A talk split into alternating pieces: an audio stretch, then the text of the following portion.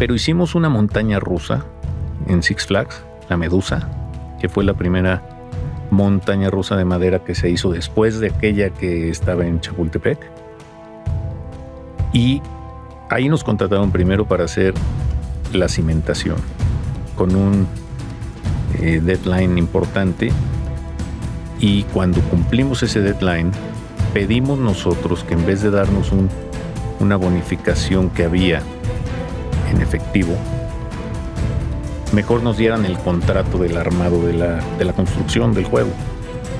Mi nombre es Andrés Torres y tengo que advertirte algo. Estás a punto de escuchar los casos de éxito de los gigantes de la construcción. Líderes de esta industria que tenemos tres características en común. Número uno, muchísima hambre para acceder a más y a mejores proyectos. Número dos, los gigantes nos juntamos con otros gigantes. Y número tres, una visión de ciudades de primer mundo en América Latina. Así que si no tienes una mentalidad lo suficientemente grande, este no es el canal para ti. Pero si tus sueños no tienen límites, te damos la bienvenida a la comunidad número uno de constructores hispanohablantes, los gigantes de la construcción.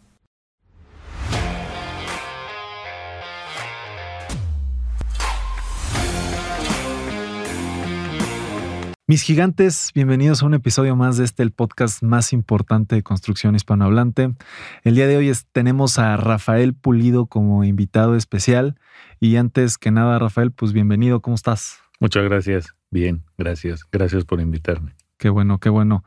Y, bueno, para quien no conoce a Rafael Pulido, él es director general de Grupo Estuco, una empresa con más de 36 años, más de 36 años de experiencia, más de 650 mil metros cuadrados de construcción y más de 160 proyectos ejecutados. Pero antes de platicar de toda tu experiencia y de tus proyectos, mi querido Rafa, me gustaría hablar de otros temas. Eh, justamente te decía yo que eh, conozco a una de tus hijas porque me da clases de catecismo, igual que tu esposa, y me acuerdo mucho, hace muchos años, que vi una foto en redes sociales que te felicitaba tu hija por terminar un Ironman y usaba el término Iron Dad. Ah, hoy, hoy, muchos años después, eh, te admiro aún más eh, esa foto porque entiendo lo difícil que es balancear el trabajo, la familia, los amigos y con un hobby tan demandante como es hacer un Ironman. Entonces, eh, me, me, gustaría que me explicaras por qué hiciste o por qué has hecho cuatro Ironmans y qué has aprendido en este proceso llevar a tu cuerpo al límite? Mira, yo creo que todo es parte de un de un sistema o de una forma de vida. A mí en lo personal me, me ha funcionado siempre el estar como muy contenido o como muy enfocado sobre algo que implica una presión adicional. Es carácter cada quien, es personalidad. Y pues yo desde, desde chico he, hecho deporte con entrenamiento y, y es, es, la manera en la que me siento más cómodo, la manera en la que mejor funciono.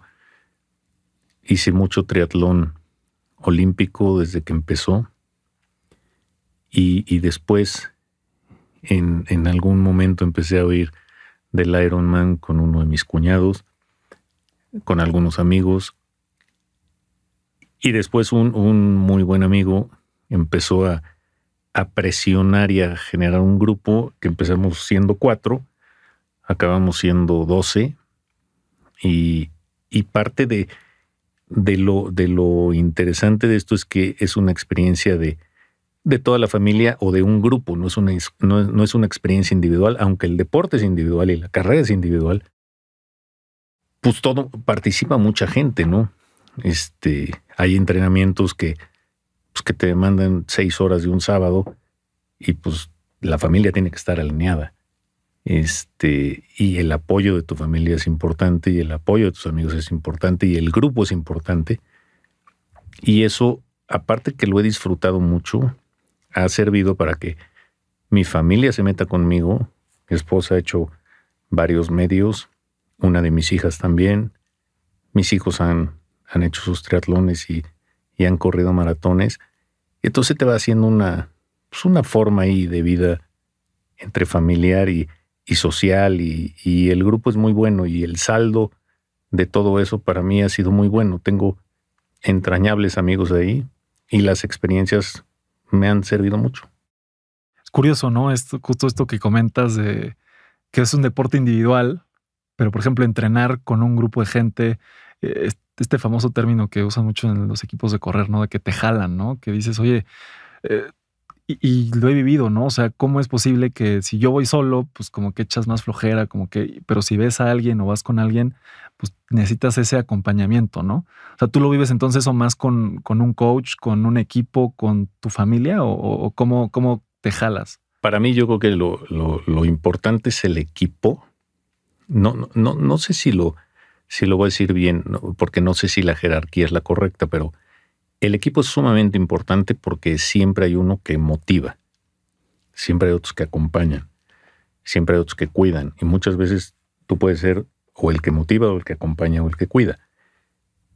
Tu familia es indispensable porque si necesitas necesitas que estemos que estén todos en la misma línea, ¿no?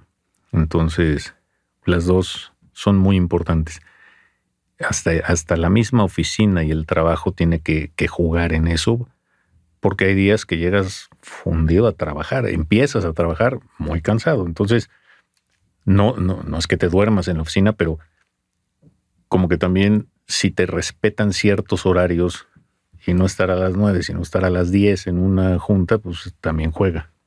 Este, entonces, sí es un deporte que aunque tú lo haces solo, involucra a mucha gente. Y, hablabas también de, que tú te has puesto estas metas eh, de hacer Ironman, de hacer eh, maratones, etcétera, eh, como una forma de presionarte. Pero en, el trabajo, ¿cómo, cómo, encuentras esta motivación, esta forma de, presionarte? ¿O el trabajo por sí solo es, es el, que te, el que te presiona? Mira, yo creo que cuando estás entrenando para algo así, estás presionado por un lado, pero enfocado por otro. Y el foco es algo que yo, y sobre todo a últimas fechas, me he dado cuenta que es más necesario o más importante de lo que uno pudiera pensar. Cuando tú pierdes tu foco, las cosas no te empiezan a salir igual. Entonces, un entrenamiento de estos te tiene enfocado. El trabajo, particularmente lo que hemos hecho eh, como core del negocio los últimos 15 años, que es, son oficinas que muy pomposamente se llaman interior corporativo. Son obras muy intensivas donde ejecutas el importe de una casa de muy buen nivel, lo ejecutas en una oficina en tres meses. En la casa te puede estar hasta dos años o más, si las cosas si hay alguna complicación de lo que sea, y, en una oficina te tardas tres o cuatro meses. Entonces, el, ritmo de trabajo es mucho más fuerte, se trabaja en las noches, hay, hay edificios donde solo puedes trabajar en las noches. Entonces, es, es, un poco lo mismo, o sea, te tienes que enfocar porque no hay mucho tiempo que puedas perder o puedas desperdiciar porque pues, no tiene semanas, son 12, 16 semanas y es muy complicado, ¿no? Entonces, sí hay una similitud en esto en función de los tiempos y de la presión a la que tienes que sacar este tipo de obras con la presión que tienes en un entrenamiento como este. ¿Cuál ha sido el proyecto con el cliente más exigente que te ha tocado ejecutar? Mira, hemos tenido proyectos de mucha exigencia, algunos con una exigencia absurda, otras con una exigencia magistralmente bien aplicada. Este, yo creo que uno de los proyectos más, más emblemáticos que hemos tenido en cuestión de exigencia es un el corporativo de Actimber. Fue una obra donde mi hermano y yo, de la mano de, del presidente del banco y de, su equipo, estuvimos demoliendo, proyectando, construyendo y costeando al mismo tiempo. Y era un proyecto en, el que nadie sabía que nos íbamos a encontrar y que tenía una fecha de vencimiento, tenía un deadline importante para para dejar un otro edificio. Y eso, la complejidad técnica le sumó algo, algo adicional, porque hicimos un, un data center sumamente robusto. Ese, ese por, por escala y todo, ha sido de los más importantes. Pero hicimos una montaña rusa en Six Flags, la Medusa, que fue la primera montaña rusa de madera que se hizo después de aquella que estaba en Chapultepec. Y ahí nos contrataron primero para hacer la cimentación, con un eh, deadline importante. Y cuando cumplimos ese deadline, pedimos nosotros que en vez de darnos un, una bonificación que había en efectivo, mejor nos dieran el contrato del armado de la, de la construcción del juego. Y la respuesta de los alemanes fue, pero no sabes. Sí, no sabemos, evidentemente, no, jamás habíamos hecho un juego de esos. Nosotros no sabemos, pero tú sí sabes. Y nosotros tenemos la gente, nosotros estamos aquí, nosotros tenemos la estructura, entonces hagámosla juntos. Y la hicimos así. Fueron siete meses, 24 horas, fueron tres turnos, y cumplimos en tiempo y forma y calidad y todo, pero fue un trabajo complicado, o sea, fue una, una obra muy eh, exigente. Nosotros no poníamos el material porque era de madera y el material lo mandaron de, de Estados Unidos, entonces no teníamos control sobre eso, ni madera ni metal. O sea, todo venía de Estados Unidos. Pero funcionó muy bien. Funcionó muy bien y quedamos muy bien y el proyecto quedó muy bien.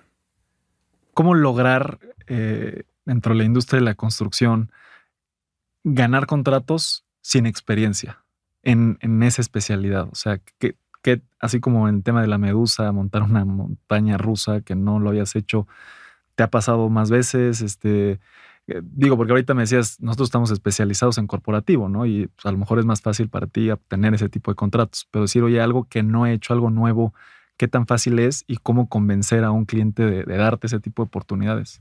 Pues mira, el primer corporativo que hicimos fue un corporativo eh, grande, un corporativo de 7.500 metros, para el cual no, teníamos la experiencia. Eh, la experiencia la fuimos tomando sobre la marcha. Particularmente en esa obra nos ayudó estaba 10 cuadras de nuestra oficina. Entonces, prácticamente trasladamos la oficina a la obra. Y creo que todo esto, todo este negocio, es, como medicina. Yo digo que, que lo que nosotros hacemos construcción es como medicina. Yo nunca he hecho un hospital. Nunca he hecho un. nunca he construido interés social hay curvas de aprendizaje que son demasiado grandes. Cuando tú estás enfocado en ciertas cosas, es más fácil. O sea, si, si lo llevamos al ejemplo de medicina, el psiquiatra es un doctor, el cardiólogo es otro doctor, el ortopedista es otro doctor, y son cosas diametralmente distintas. Probablemente, y a lo mejor fallo, pero probablemente cirugía plástica y dermatología sean muy similares. Entonces nosotros veníamos de un entorno de acabados. Durante mucho tiempo tuvimos tiendas de acabados. Los vendimos, los tocamos, los igualamos, los, los saboreamos casi casi. Veníamos pintura, veníamos pasta, veníamos todo, todo lo que fuera acabados. Impermeabilizantes, pisos, cortinas. Entonces, todo eso se conjuntaba en lo que hoy estamos haciendo más, que son oficinas.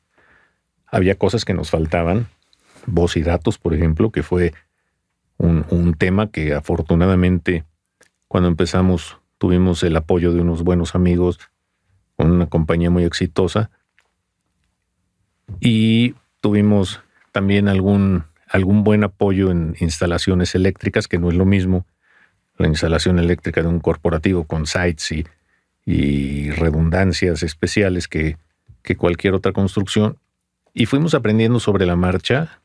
Nos, eh, en ese primer corporativo tuvimos la experiencia de un buen project manager, cuate que llegó a aportar.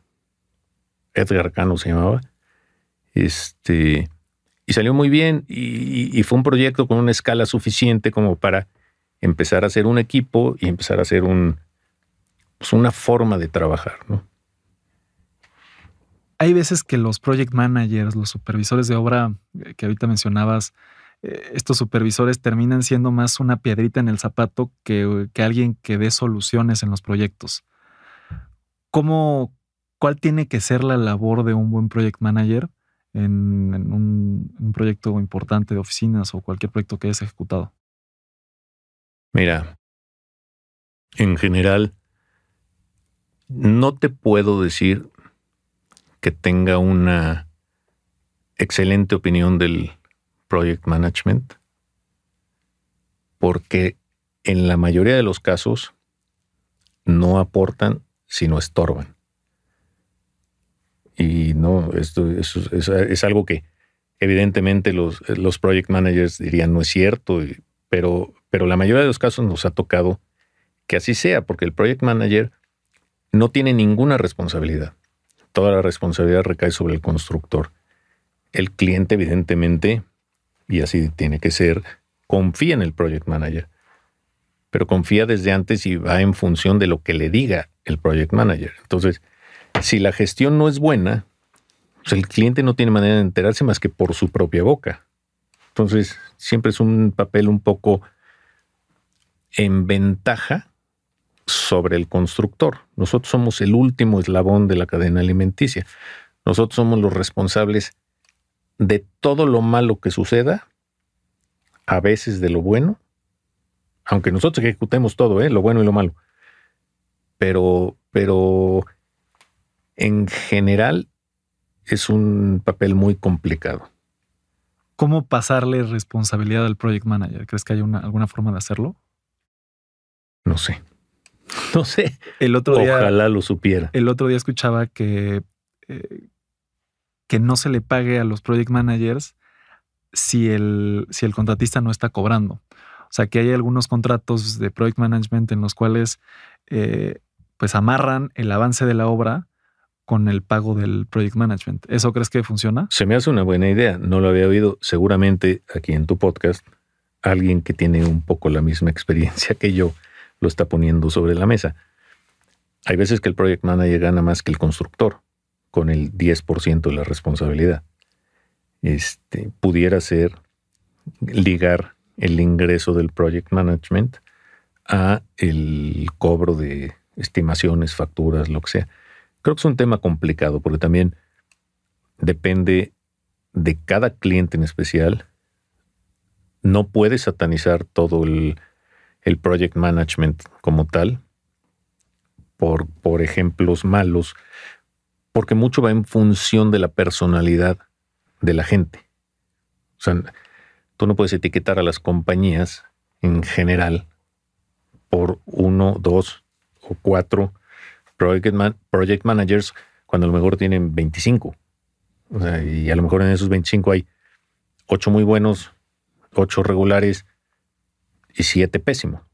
Si te tocan dos pésimos en dos obras seguidas, pues vas a hablar pestes de la compañía. No, no lo sé. Esa, esa propuesta, yo que puede ser un, un avance para que la responsabilidad sea compartida. Ahorita que, decías de depende de la personalidad de Project Management, ¿cómo manejas tú también eh, la responsabilidad como empresa de tener un buen superintendente de obra? Porque al final del día, pues este, este, tema que acabas de comentar es lo mismo, ¿no? Si no tienes un buen superintendente de obra, pues tú puedes quedar mal como empresa, ¿no? Eh, ¿cómo, ¿Cómo eliges correctamente a tu equipo de trabajo, Rafa? Pues mira, también, también sucede y, y yo quien diga que no le ha sucedido, pues miente, porque todos hemos tenido experiencias buenas y malas con la gente. Eh, lo que nosotros vendemos es un servicio, no vendemos un producto. Yo no vendo una cubeta, no vendo un saco de cemento, no tengo una línea de producción. Yo vendo un servicio. Yo amalgamo productos, contratistas, y nosotros somos los responsables de, hacer que todo, el, que todo el equipo funcione en la misma dirección. Entonces, el recurso más importante para nosotros es la gente. Hay gente valiosísima en unas cosas y con unas áreas de oportunidad tremendas en otra. Entonces, tú al mejor superintendente le puedes encargar algo y si en ese algo hay un, una o dos partes donde él no sea bueno, es muy probable que, que fallen las cosas. Tenemos muy poco margen de tiempo, margen de maniobra. Te digo, son tres, cuatro, cinco meses de, de, este tipo de obras. Entonces, eso puede, puede llegar a afectar. Y, y, siendo tan corto el tiempo, cuando te das cuenta que algo no está funcionando como debiera, pues ya traes la mitad de la obra atrás. Entonces, es complicado. Pero creo que el recurso más importante es la gente. Me encanta. Yo también le digo mucho a, la gente en mi oficina, eh, como bien dices, que un constructor no vende un producto, no vende la obra, vende el servicio, ¿no? Eh, y que justamente hay veces que a los constructores les cuesta trabajo balancear el tema de operación y que las cosas salgan bien, el tema operativo, con el tema eh, administrativo y de, de, explicarle al cliente lo que está sucediendo y por qué están sucediendo las cosas de cierta forma. ¿Tú cómo logras balancear o, tener a estos constructores que sean buenos ejecutando la obra, pero también que sean buenos en la parte administrativa y reportando al cliente cuáles son las situaciones reales de lo que está pasando en el proyecto? Lo que pasa es que es un universo complejo. Nosotros hemos tenido muy pocas, pero sí hemos tenido malas experiencias de administración interna hacia cierto proyecto por múltiples factores. O sea, nunca ha sido por mala voluntad, nunca ha sido por mala fe, pero no, no, no hemos estado exentos de errores. Y como en la construcción todo vale mucho dinero, porque no hay obras, o sea, son raras las obras que cuestan poquito, o sea, todo, todos son millones. Entonces, las malas experiencias que hemos tenido nos han afectado muchísimo, nos han costado muchísimo dinero nos han costado prestigio comercial, son las menos. O sea, yo creo que no, llegamos ni al 2% de todo lo que hemos hecho, pero, pero esa, esa parte es, es muy importante. Y la administración de una obra implica muchísimas cosas, porque no solo es el dinero, sino es el horizonte de ese dinero, el horizonte de pago de los distintos contratistas eres responsable de los distintos contratistas, nos ha sucedido en alguna obra, de repente no se puede, es un edificio súper estricto y se encuentran unas colillas en la escalera de servicio que alguien fumó. Y a lo mejor ni siquiera es de nuestros empleados, a lo mejor es el empleado de un subcontratista. Tú eres responsable. Entonces, la administración de ese tipo de cosas es complicada hasta para el mismo equipo que está en obra, que está en sitio, los, residentes, los superintendentes. Eso, digamos que es el lado complicado. El lado bueno es que si tú logras hacer una buena química con tu cliente y una buena comunicación, todo fluye muy bien. hay clientes que tratan directamente con nuestros este, gerentes o directores y la relación es muy buena y se termina la obra y sigue habiendo relación y, y, hay un grado de, amistad entre ellos y entre nosotros y todo y, funciona muy bien. Eso es más fácil cuando no hay un project manager en medio, sino la relación es directa del cliente con el contratista, con el constructor. No sé si te contesté tu pregunta o no. Pues sí, sí, sí, creo que sí me la contestaste. Me, causó eh, curiosidad esta parte que decías que eh, los proyectos de construcción son proyectos millonarios, ¿no? Y, y que eh, pues nosotros tenemos que darle mucho énfasis al tema, al tema de costos. ¿Qué tanta importancia le das tú al costeo? Porque yo le explicaba a un amigo que es arquitecto, ¿no? Oye, pues tú vendes un, un, proyecto y pues tu, tu margen de, de que te salgas del presupuesto es muy corto. Pero como bien dices tú, en, los nuestros, pues si te sales de un concepto de algo, te, puedes perder mucha lana en un proyecto de construcción. ¿Cómo manejas tú tus costos, tus precios unitarios para tener desde la venta, pues suficiente margen de ganancia, riesgo, que no sea mucho para salirte de mercado, pero que sea lo suficiente para no tener riesgos dentro, del, dentro de la empresa. Mira, yo que con el tiempo vas, vas encontrando maneras.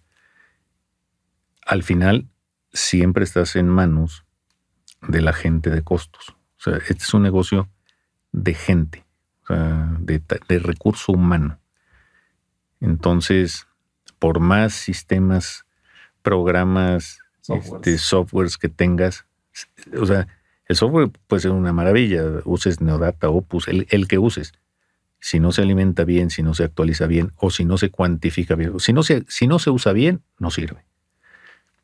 Entonces tienes que hacer revisiones antes de entregar los presupuestos. En lo que nosotros hacemos muchas veces, la prisa del cliente por entregar un presupuesto y tú con ganas de, tomar el trabajo, si el cliente te dice, pues sí, pues necesito el presupuesto una semana, haces todo lo posible por darlo una semana, pero te arriesgas a que no haya revisiones. Y si no hay revisiones, puede ser terrible o para el cliente o para el constructor porque o le cobraste de más o le cobraste de menos porque se te olvidó algo o porque tuviste un error de dedo y le metiste el doble en algún costo. Entonces yo creo que el tiempo es una, una, variable importantísima en la revisión de los costos. Y no solo el tiempo, sino más ojos. O sea, lo, el presupuesto lo hace el equipo de costos unitarios y luego hay que pasárselo al, al residente de obra y luego hay que pasárselo al que hace el proyecto, que ya vio el edificio, y, entonces ya van ahí seis, ocho ojos, y, y, en función de eso es como vas pudiendo encontrar un mejor balance para entregar un mejor presupuesto. Me gusta, me gusta. Sí, creo que es importante esa, esa comunicación ¿no? entre el área de costos y el área de construcción. Y, y Rafa, platícame, ¿cuál es el proyecto más divertido que has construido? Híjole. Es que son muchos. Son muchos. Ha habido casas donde hemos sido inmensamente felices. La montaña rusa fue uno de esos, la medusa, porque estaba todo muy contenido y todo era nuevo. O sea, era nuevo hasta en formas, hasta en eh, sistemas, maquinaria, eh, las mismas pruebas. O sea, las pruebas de los carritos fueron 10 días, danos 200 vueltas en la montaña. o sea, ¿fuiste el primero en fuiste el primero en subirte a la Medusa? Sí, primero primero fueron los carritos con plomo y luego con gente y te subías adelante, en medio, atrás, porque se siente distinto con manos, sin manos, esto, lo otro. Ese fue muy bueno. El, el proyecto este que te digo de, de fue, fue muy bueno porque todos los días ibas viendo cómo cambiaba el edificio este, y te ibas adaptando a lo que iba sucediendo. Administrativamente fue muy complicado, pero, pero como proyecto fue muy divertido. Eh, hemos tenido proyectos sencillos, mantenimiento, pero, pero divertidos. Hemos en alguna ocasión pintamos, e impermeabilizamos y pintamos estadios. Alguna vez pintamos e impermeabilizamos un reclusorio, una experiencia totalmente distinta, porque entras al reclusorio, un reclusorio de mujeres, y la dinámica pues, es muy peculiar. Y digo, ya, ya, ya, que, ya que lo ves para atrás, te acuerdas de, pues, de muchas anécdotas y muchas cosas que los hacen muy divertidos. ¿no?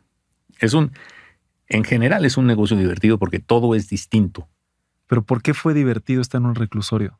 No me quedó claro. Mira, no sé si divertido. Las anécdotas son divertidas, pero pues te meten con las, con las herramientas. Había que sandblastear todo, un, todo el, el enrejado perimetral. Entonces te metían con las, con las máquinas del sandblast, la pintura y pues ya estás adentro, ya está tu gente, ahí se quedan. No es como cualquier otro lugar que entras y sales y se me olvidó esto y voy al coche y, quiero ir por un refresco. No, ya entraste a tal hora, tienes ciertas medidas de seguridad, sales a tal hora y pues lo que pasa en medio es, es distinto, ¿no? Y la interacción con, con la gente que está ahí adentro de los operarios de nosotros, pues era chistosa. O sea, chistosa, entre comillas, pero al final todo, tú hablas con todos los que participaron en eso y pues, todo el mundo se bota de risa. O sea, quedaban como literal encarcelados. Como encarcelados, 10, 12 pintores con una población de 400 o 500 o no sé cuántas mujeres, ¿no? Ya. Este, jamás pasó nada, nada grave ni mucho menos, pero, pero generó muchas anécdotas divertidas. Y, por ejemplo, ¿cuál es el proyecto en el que más satisfacción personal te ha dejado?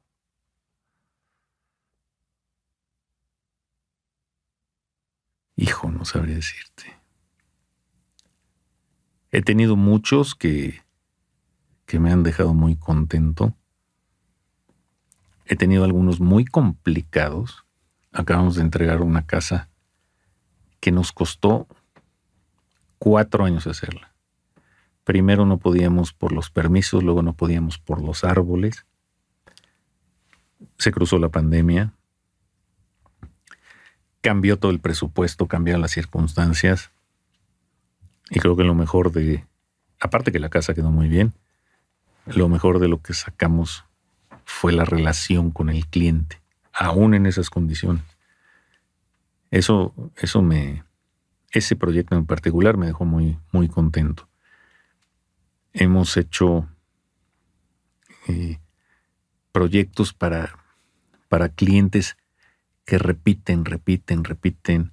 Me acuerdo, me acuerdo uno de unos grandes clientes que tuvimos durante muchos años, una familia Fernández, que le hicimos, lo más grande que le hicimos fueron 44 mil metros de fábrica en Atlacomulco. Y fue una gran relación, gran relación. Y veíamos las fábricas ya con las máquinas adentro y operando y todo eso. Y, se siente una satisfacción importante. O sea, siempre el tema, a veces los constructores eh, vemos al cliente como esta parte de obra y no vemos al cliente como la parte de qué va a suceder después con el edificio, ¿no?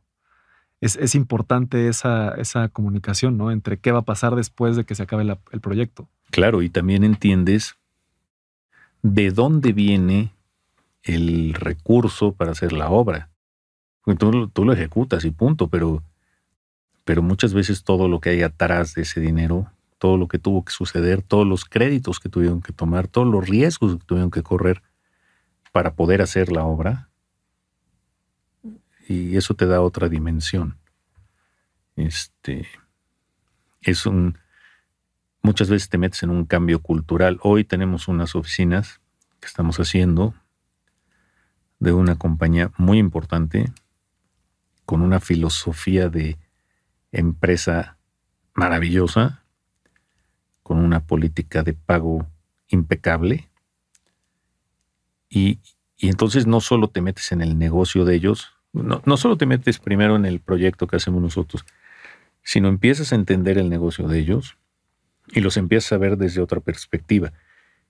Y empiezas a ver lo que hay atrás de todo para lograr que se haga una instalación nueva, que haya ciertos puestos de trabajo eh, o sea, ciertos lugares de trabajo, me refiero a la cantidad, y, la filosofía del dueño, de los directores, en función de lo que quieren darle a la gente que trabaja en la empresa, y te empieza a involucrar, te empieza a involucrar, y, y cuando terminas, te cuesta un poco de trabajo desapegarte de la obra, de la dinámica, del edificio, de la misma gente hay otras donde dices, bueno, pues acabó y punto, pero, pero hay compañías que sí te dejan una gran sensación o, un, o una liga personal distinta, ¿no? O sea, que no quieres terminar el proyecto por esa... No, siempre lo quieres terminar. lo que no quieres terminar es la relación. El proyecto sí, pero la relación no. Y eso nos ha pasado mucho. Y, y ahorita platicabas de las condiciones de pago. ¿Cuáles son las condiciones de pago ideales para un contratista Y, me gustaría que fueras lo más específico posible desde el tema del tipo de contrato, precios unitarios, precios alzados, obviamente fechas de pago, pero también el proceso de revisión de estimaciones. Eh, ¿Cuál es la forma más eh, o, el proyecto en el que más eh, sencillo o más ligero para ambas partes y benéfico para ambas partes ha sido las condiciones de pago? Mira, yo creo que siempre es sano y, creo que debiera ser un must que haya un anticipo. Yo creo que el anticipo, una buena práctica, es que sea de un 30%. Te estoy hablando de lo mío, y no, no sé las personas que hagan obra pública u obra de infraestructura si estén de acuerdo conmigo. Yo nunca he hecho ni obra pública ni obra de infraestructura, pero un 30% de anticipo funciona muy bien. Las estimaciones como los tiempos de lo que yo hago son muy reducidos, no son obras que duren dos años. la casa esta duró cuatro, pero fue un caso especial. Eh, las estimaciones debieran ser cada dos, tres semanas máximo. Debe de ir ligado al avance. Es sano que haya un supervisor, muy sano. Muchas veces el supervisor es visto como alguien que estorba, pero pero no, no, no, cuando, cuando se hace bien de las dos partes, lejos de estorbar ayuda, porque también te ayuda a ti a justificar ciertas cosas hacia el cliente. Que el cliente no está en el lugar de la obra, por lo general. El cliente está en otro lugar, trabajando enfocado en su negocio, y lo que sucede en la obra, el supervisor es los ojos del cliente. Entonces, eso también ayuda. Entonces, un 30% anticipo, estimaciones semanales, o perdón, estimaciones quincenales o cada tres semanas y un finiquito 5 o 10% máximo. Yo creo que esas son las condiciones razonables de, de pago. Cuando el esquema se pone más creativo y hay anticipos mucho más grandes, se ligan a unas condiciones distintas o unos avances con una forma de reporte más complicada, siempre o, la gran mayoría de las veces, no acaba saliendo tan tersamente. Si tú tienes un anticipo del 30% con eso, te da para empezar todo, para empezarlo bien, para empezar a trabajar. Y mientras haya estimaciones regulares, todo puede fluir muy bien. Y, ahorita que hablabas del supervisor, eh, luego, luego también un tema es, eh, decías que tus proyectos son este, de tiempos cortos. Me imagino que son estimaciones semanales o quincenales. Quincenales. Quincenales. Y, el problema luego es, haces la estimación quincenal, te tardan 15 días en, en, este, en revisar la estimación o una semana, ya estás plásticamente hablando de un mes. Y a partir de ella que entregas la factura, estás hablando de, no sé, a lo mejor 30 días de pago. Entonces estás hablando ya, pues, entre que empezaste la ejecución de la obra a que, a que te pagaron 60 días, más el tiempo que invertiste todo el dinero de materiales que empezó pues, antes. E, esa parte, ¿qué tan compleja es? Por lo general, como nosotros tratamos de que se haga, es hacer un presupuesto lo más exacto que se pueda. Tratamos de ligarlo a un, a un programa de pagos fijos, según lo que nosotros estimamos que va a haber de avance, donde puede haber una variación para arriba o para abajo, pero de, porcentajes muy controlados.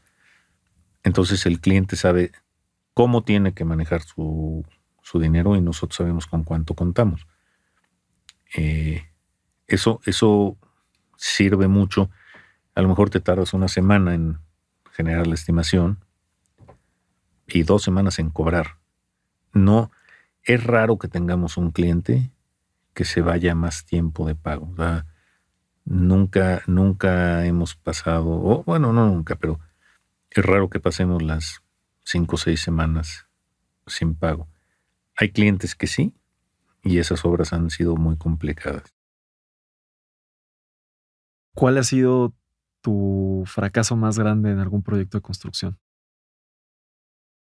Una casa que hicimos que se nos atravesó la pandemia y nos generó todo un, eh, un desorden administrativo muy fuerte porque el negocio de oficinas se cerró de tajo. O sea, no solo se dejaron de hacer oficinas, sino que las oficinas que, que todas las oficinas se cerraron, todas. O sea, esta, la mía, la tuya, todas las oficinas estaban cerradas. Entonces las mismas obras se cerraron. Eso cortó el flujo de en seco. Entonces se, juntaron varias, varias circunstancias en las que nosotros asumimos la total responsabilidad, pero que, que dejaron esa obra sin dinero. O sea, no es que el dinero nos lo hayamos quedado nosotros, sencillamente las condiciones no fueron las ideales, la obra se quedó sin dinero, la obra se hizo más larga, evidentemente se nos hizo más cara, íbamos a, el contrato estaba a precio alzado, entonces nos tardamos mucho más tiempo en entregarla, nos costó muchísimo más trabajo, nos costó muchísimo más dinero y el costo reputacional con el cliente no fue bueno. Al final entregamos la obra y la entregamos bien, la entregamos con buena calidad, pero el, desgaste y la fricción fue muy fuerte. Yo me acuerdo, ahorita, ahorita se me está, me viene a la, cabeza uno de nuestros primeros clientes. Mi primer cliente importante fue Fernández Editores. Y don Luis Fernández, el, el fundador, tenía un dicho que a mí me gustó mucho, que decía, en Fernández Editores siempre hacemos buenos libros. Ganamos si podemos, perdemos si debemos, pero siempre buenos libros. Y creo que esto también te lo puedes llevar a la obra. Y nos ha sucedido. ¿eh? Tratamos de nosotros, en Estuco, siempre hacer buenas obras. Ganamos si podemos, perdemos si debemos, pero siempre buenas obras.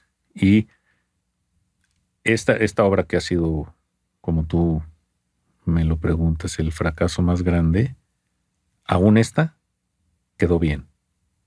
Y creo que ese, esa filosofía de ese señor la puedes llevar a cualquier negocio. Y, a mí me da curiosidad esto que platicas de la, de la pandemia, porque estás especializado en, en oficinas, eh, también haces casas, entonces se te paran las oficinas y pues pensarías que esta diversificación es positiva porque a lo mejor las casas no se dejan de construir a pesar de la pandemia. Eh, ¿Cuándo sí diversificar y cuándo no diversificar? Hoy estás haciendo más oficinas y estás dejando de lado el tema de casas. ¿Cómo, cómo, cómo un contratista debe de especializarse o no especializarse? Yo sería muy, muy soberbio si te digo que yo me sé la receta. Yo que la receta por lo menos yo no me la sé. Sí hemos tratado de no encasillarnos en algo. Hacemos industrial, hacemos casas y hacemos oficinas, básicamente. Y en algún momento tuvimos la inquietud de enfocarnos únicamente en oficinas. Gracias a Dios no lo hicimos. No, no, no, no sabría contestar tu, tu pregunta porque creo que mientras tú te sientas en control de lo que estás haciendo, que lo sepas costear, que lo sepas visualizar, que sepas con quién, que sepas qué vas a, a qué equipo vas a poner en esto, a qué equipo vas a poner en el otro, ahí tienes control de lo que estás haciendo. Si hoy a nosotros nos dices, oye, este, vamos a hacer unas casas de interés social, yo no sé ni siquiera con quién hacer los moldes para los colados del, del ahora sí que el precolado o el, o el colado en serie. No sé con quién. Internet social, un peso se vuelven millones. Y, y, si tienes un error, una desviación de un 3%, a lo largo del tiempo ya, ya perdiste hasta tu casa. entonces es, es complicado. Creo que más que saber cómo especializarte, es importante saber a qué no entrarle. Y eso es algo que, que mucha, hay mucha teoría y mucha literatura sobre cómo saber decir que no. Y muchas veces el constructor, estoy hablando, estamos hablando de construcción, probablemente eso lo puedas llevar a cualquier, a cualquier área, pero decir que no es difícil. Y hay proyectos que te presentan y dices, está padrísimo el proyecto, va, le entro. Pero, pero es como la medicina. Es, tú eres oculista y te dicen que operes el apéndice. sigue siendo medicina. no hay nada que ver entre hacer el master plan de un club de golf y levantar una fábrica. son, son cosas muy, muy distintas. Entonces, yo creo que todo mundo, todos los constructores debemos de tener dos, tres áreas donde seamos fuertes. Y a las demás, mejor decirles que no. ¿Cuál ha sido un proyecto en el que hayas enfrentado alguna dificultad técnica súper inesperada? La montaña rusa. Porque hacíamos, son 1083 pilas de concreto, que es la cimentación. La, medusa tiene 1083 puntos de apoyo, pero sobre roca volcánica totalmente irregular. No, hay un solo nivel. O sea, todo es, hay, no sé, habrá 10, 15 metros de desnivel en todo el terreno, parejo. Entonces empezabas a perforar, eran unas pilas redondas, empezabas a perforar y de repente se te desgranaba la roca por abajo. Entonces la pila que iba a llevar dos metros cúbicos, de repente se chupaba ocho. Y a lo mejor no tenías los ocho en ese momento, ¿no? O, o sí los tenías porque ibas a colar varias, pero se lo estabas quitando a la siguiente, y a la siguiente, y a la siguiente, y el ritmo de colado era muy rápido. Entonces, eso fue muy complicado. Muy complicado. ¿Las cimentaciones en general son complicadas o crees que esa en específico? Fíjate que las cimentaciones nos han salido bien. Hemos hecho mucha cimentación para maquinaria, para maquinaria de impresión, y no hemos tenido una sola falla. Una, no hemos tenido una reclamación de cimentaciones. Pero esa, la complejidad de esa de esa cimentación era el proceso. porque no sabías qué te ibas a encontrar. Y cada hoyo que ibas haciendo pues, era una cosa muy distinta. No hay manera de simbrar eso. O sea, metíamos las columnas en un sonotubo, pero sacábamos el sonotubo porque el concreto tenía que entrar y expandir y llenar la cavidad. ¿Cómo controlas las cavidades? pues no hay manera. ¿Y algún error que hayas tenido o alguien de tu equipo súper inesperado que digas, ¿cómo puede ser que nos pasó esto? Tuvimos uno hace muchos años. Estábamos todos muy chavos, estábamos empezando. Y un, un amigo mío, un buen amigo mío, me contrató para, para pintar su casa, hacerle una remodelación. No me acuerdo bien, creo que le crecimos una sala. Ah, le hicimos varias cosas. Y, ya que terminamos, le dije, lo, lo, único que nos quedaba por atacar era un bay window que daba hacia la fachada, hacia el estacionamiento, en un condominio horizontal. Entonces, yo me acuerdo haberle dicho, hazlo, hay que hacerlo ya, porque regresar va a ser complicado no puedo, no tengo dinero. Total. Me dijo dos semanas después, ya acabamos, nos vamos de vacaciones, haz el bay window, por favor. Perfecto. Yo también me iba de vacaciones, dejamos el, el bay window, toda la reparación y el mantenimiento a cargo del maestro que había hecho toda la obra. Nos fuimos todos dos semanas de vacaciones y a las dos semanas me habla el domingo en la noche y con mucha risa me dice, oye, quedó increíble el bay window. Qué bueno. Nomás que hicieron el de la casa del vecino.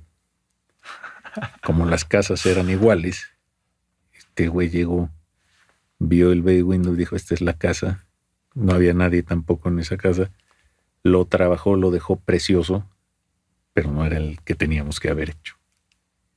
¿Y cómo lo, cómo lo resolviste? No, pues no, no, no, no, eso no lo puedes resolver. O sea, al vecino le quedó un bay window nuevo.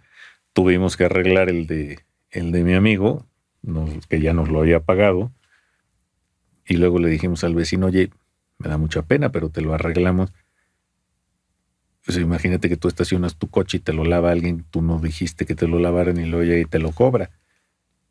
No me acuerdo bien cómo quedamos, pero creo que sí nos lo pagó eh, unas semanas o unos meses después.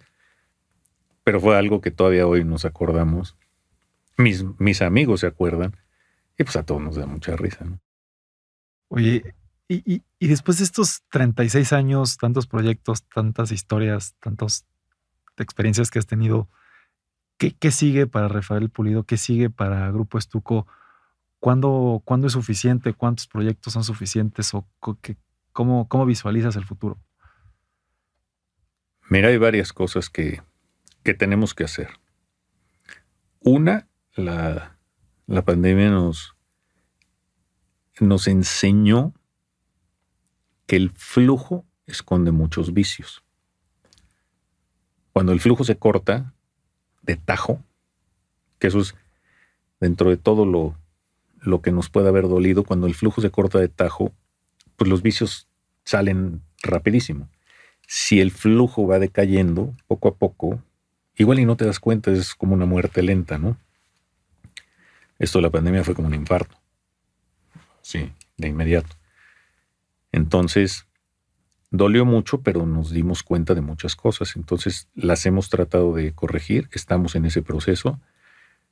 Creo que una empresa como las nuestras de construcción, nunca llegas, nunca terminas. Siempre tienes que estar tratando, eh, trabajando, intentando. Eh, entonces, lo, lo inmediato es terminar de reestructurarla en la manera que mi hermano y yo queremos, queremos que quede. Y lo segundo es darle continuidad más allá de el tiempo que yo le vaya a dedicar. Yo no me veo dejando de trabajar. Nunca. Mi papá trabaja con nosotros. es un hombre de 90 años y va a las obras. Eh, ya su, su papel es muy muy limitado a ciertas cosas, ¿no? A, pura supervisión. Pero yo, yo, yo me veo igual, o sea, yo no me veo dejando de trabajar, pero no con la misma responsabilidad, porque aparte vas perdiendo vigencia.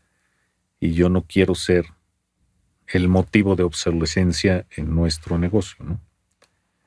Este, mi hermano es 13 años más chico, él todavía tiene mucho más camino y no, no sé hasta dónde queramos o podamos llegar, pero hasta donde lleguemos, lo vamos a tratar de hacer siempre con todas nuestras ganas, toda nuestra dedicación y tratando de hacer las cosas bien. ¿Cuáles son los retos de una empresa constructora familiar? Mira, no sé si familiar. Creo que el reto más grande de una constructora es la administración es una línea súper delgadita. Todo cuesta mucho dinero, se manejan importes muy grandes y los márgenes son muy reducidos, entonces hay que tener mucho cuidado con eso. Siendo familiar, lo que hay que tratar es de no estorbarse. En el caso de mi hermano y, mío, nos ayuda mucho esos 13 años de diferencia. Nos ayuda mucho porque uno, no competimos. No competimos entre nosotros. Dos, somos complementarios. Hay, yo creo que dos generaciones en medio. Entonces, el punto de vista es distinto, el círculo social es distinto, el network es distinto, los gustos, las formas. Entonces, creo que eso nos complementa mucho. Tenemos en medio una, una hermana que yo creo que es quien más inteligencia emocional tiene en la familia, que funciona como un buffer entre los dos. Y siempre es muy sano tener a alguien que sin ningún tipo de eh, reserva se siente y te diga, eres un estúpido, o lo que estás diciendo es una estupidez. Y que le dé lo mismo lo que le vais a contestar. Y, nosotros afortunadamente lo tenemos. Y eso en los últimos años ha sido una diferencia ha marcado una buena diferencia. Qué importante la inteligencia emocional, ¿no? Importantísima. Importantísima. Ella la tiene y aparte ella está, ella ve las cosas desde otro punto de vista. Entonces, nos ha ayudado mucho. Oye, Raúl, y bueno, para, para ir cerrando, eh, nos gustaría primero que nada agradecerte, nombrarte un gigante de la construcción, ya lo eras, pero aquí te queremos nombrar un gigante de la construcción. Y, me gustaría que nos dieras tres consejos para una persona, ya sea que vaya iniciando dentro de la industria de la construcción o que ya arrancó, pero quiere llevar su empresa o su puesto o su trabajo al siguiente nivel. ¿Qué tres consejos le, le darías a una persona para destacar? Mira, yo no sé si, si, si estoy en la posición de dar consejos o no. Creo que lo, más importante es no dejar de aprender. Y no dejar de aprender no solamente en la, en la parte académica, yo creo que esa es la menos, no, no la estoy despreciando, ¿eh? pero es la menos importante. No dejar de aprender de la gente. Es un negocio de gente. El de la construcción es un negocio de gente. Y en la medida que tú le des juego y entrada a todos los niveles de la gente, en este negocio te va a ayudar muchísimo. O sea, te voy a poner un ejemplo. Acabamos de entregar un salón de eventos de un club importante aquí en México, un salón padrísimo, que hicimos en, este, combinación con José Lumbano, un arquitecto muy amigo nuestro. Y se terminó el salón, unos tiempos complicados de, ejecución. Y la administración del club vendió una boda. Padrísimo. qué bueno, se vendió un evento, pero el evento estaba ligado a que termináramos nosotros, teníamos una ventana de dos semanas y fue una obra complicada porque había muchos detalles. Todas las obras son complicadas. Eh, y esta se fue adaptando el proyecto en el, en el camino. Quedó muy bien, quedó increíble. Y entonces el piso lo empezamos a trapear y a trapear y a trapear. Piso caro, piso bueno, y no dejaba de estar cenizo por todo el polvo de la obra. Y dice uno de nuestros electricistas, hicimos en tal obra, en un despacho de abogados que habíamos hecho, hicimos una mezcla de jabón, jabón líquido, fabuloso, Coca-Cola y agua. Ok. Hicimos eso. Andaban a comprar una Coca-Cola grande, hicimos la prueba. El piso quedó perfecto. Perfecto. E, es, es un ejemplo, pero de, que te dice todo lo que la gente tiene que aportarte y en la medida que tú estés abierto, o sea, si tú no estás abierto y oyes eso, dices, a mí no me vengas con esos remedios, hay que traer al especialista y que lo haga, y a lo mejor el especialista se va a tardar tres días o, va a costar no sé cuánto con un producto. Esta solución funcionó. Y así tengo muchos ejemplos de gente de distintos niveles metida en obra que te dice que la experiencia vale mucho. Entonces, si lo quieres tomar así, el consejo que yo diría es, hay que oír, hay que oír a la gente, hay que oír a la gente que tenemos, a la gente que trabaja. Hay albañiles que tienen 60 años en esto y saben muchísimo. Entonces, hay que aprender de la experiencia de todos ellos. Me gusta, creo que es un gran mensaje, mi querido Rafa. Y, para terminar, eh, no sé si hay algún medio de contacto de Grupo Estuco para comunicarse con ustedes, para Rafael Pulido, no sé. Gracias. Tenemos, tenemos una página que es www.grupoestuco.com. Teníamos eh, eh, la de Facebook, que ahora nos la hackearon y es un casino coreano. Este, entonces, por, por Facebook, ¿no? En Instagram tenemos también Grupo Estuco. Y, ahí en las redes, con eso, por ahí están los links del contacto y por ahí, por ahí se puede llegar. Buenísimo, mi querido Rafa. Pues muchísimas gracias por, no, muchas gracias esta entrevista. Y muchas felicidades porque yo me acuerdo de, este podcast desde que salió y tus, reuniones de gigantes y he visto todo lo que haces, la edad que tienes, el empuje que, que le has puesto y te felicito, te felicito. Lo vas a hacer muy bien. Muchas gracias. Lo Muchas- estás haciendo muy bien. Muchas gracias, Rafa. Gracias por tu comentario. Y bueno, para todos los que nos escuchan, pues les pedimos que compartan este video para alguien que crean que les sirva, que nos califiquen con cinco estrellas en Spotify y pues que también nos sigan en mis redes sociales como arroba Torres. Ahí comparto clips de este episodio y a veces también comparto las reuniones o las próximas reuniones que tenemos en el Club de Gigantes, que Rafael ya nos ha, nos ha hecho el honor de acompañarnos. Y pues nada, nos vemos muy pronto con un episodio nuevo. Muchas gracias. Gracias. Gracias, Andrés.